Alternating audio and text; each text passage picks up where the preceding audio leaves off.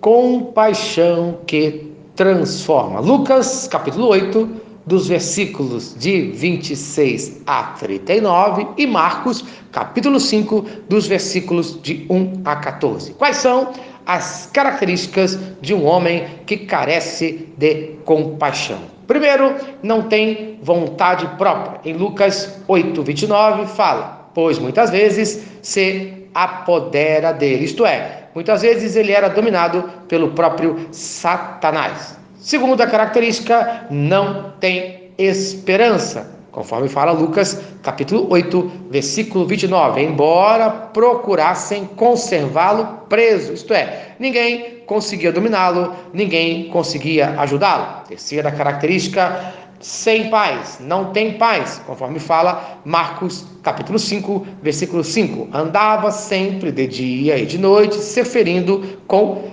pedras. Era um homem que tentava se matar. Um homem também, a quarta característica, que não tem alegria. Ainda em Marcos, capítulo 5, versículo 5. Clamando por entre os sepulcros e pelos montes. Isto é, vivia sozinho, atormentado nos cemitérios e no deserto, perturbando a si e a todos ao seu redor. Mas o que acontece?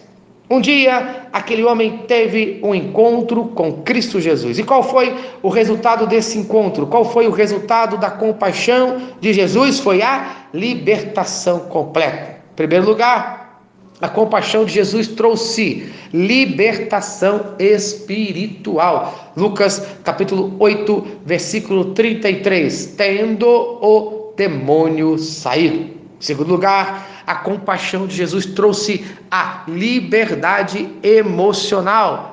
Lucas capítulo 8, versículo 35, assentado aos pés de Jesus. Isto é, aquele homem estava tranquilo. Essa era a atitude de um discípulo, de um homem convertido aos pés de Jesus. Em terceiro lugar, a compaixão de Jesus trouxe a libertação física, trabalhou no corpo dele. O versículo 35 de Lucas capítulo 8 diz que ele estava vestido, e em Lucas capítulo 8, versículo 27, não se vestia, isto é, com certeza andava nu, na melhor das hipóteses, com trapos, e agora nós vemos aquele homem vestido. Em quarto lugar, a compaixão de Jesus trouxe a liberdade mental. Jesus transformou, libertou a mente daquele homem, conforme fala o versículo de número 35, em perfeito juízo. E o versículo 36 fala que testemunhas viram esse acontecimento, contaram-lhes também como fora salvo o endemoniado. Mas o que acontece? Nem todos aceitam a libertação total de Jesus. No versículo 37 fala que aquelas testemunhas rogaram-lhe que se retirasse deles, pois estavam possuídos de grande medo. Isto é, aqueles homens que viram, que viram, melhor dizendo, a libertação daquele homem, pediram que Jesus fosse embora. Por quê? O versículo 33 fala: a manada precipitou-se despenhadeira abaixo para dentro do lago e se afogou. Isto é, aqueles homens perderam o seu sustento, perderam os seus porcos e mandaram Jesus embora. Muitas pessoas, infelizmente, não aceitam a libertação de Jesus e mandam Jesus embora de suas vidas. E finalmente, em quinto lugar, a compaixão de Jesus trouxe libertação existencial, isto é, aquele homem agora está livre, liberto para viver em sociedade. Aquele que é alcançado pela compaixão de Jesus tem um novo propósito de vida. Qual é o seu propósito de vida? Diz o versículo 38, o propósito de vida daquele homem. Rogou-lhe que o deixasse estar com ele. Isto é, o homem que era antissociável agora quer viver em sociedade, quer viver com Jesus. Mas o homem que tem a sua libertação completa, ele é obediente. Jesus deu uma ordem para aquele homem, versículo 39: volta para casa e conta tudo aos teus, o que Deus fez por ti Amém. A compaixão de Jesus motivou aquele homem trabalhar com Deus.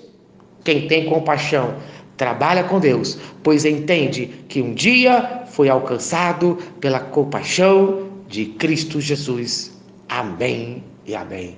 Se esta mensagem abençoa a sua vida, compartilhe com quem você ama. Vamos orar? Pai querido, Deus de amor, muito obrigado por aqueles que foram alcançados pela tua compaixão. E eu clamo por esses que foram libertos completamente, que agora eles saiam com compaixão para ajudar aqueles que precisam no nome de Jesus. E clamo também por aqueles que ainda não foram libertos. Clamo também por aqueles que ainda não foram alcançados. Senhor, que nesse dia eles sejam libertos totalmente no nome de Jesus. Amém e amém. Eu sou o pastor Eloy, sou pastor da Primeira Igreja Batista em São Miguel Paulista, localizada na rua Arlindo Colasso, número 85, no centro de São Miguel Paulista, São Paulo. E lembre-se, Deus do controle sempre.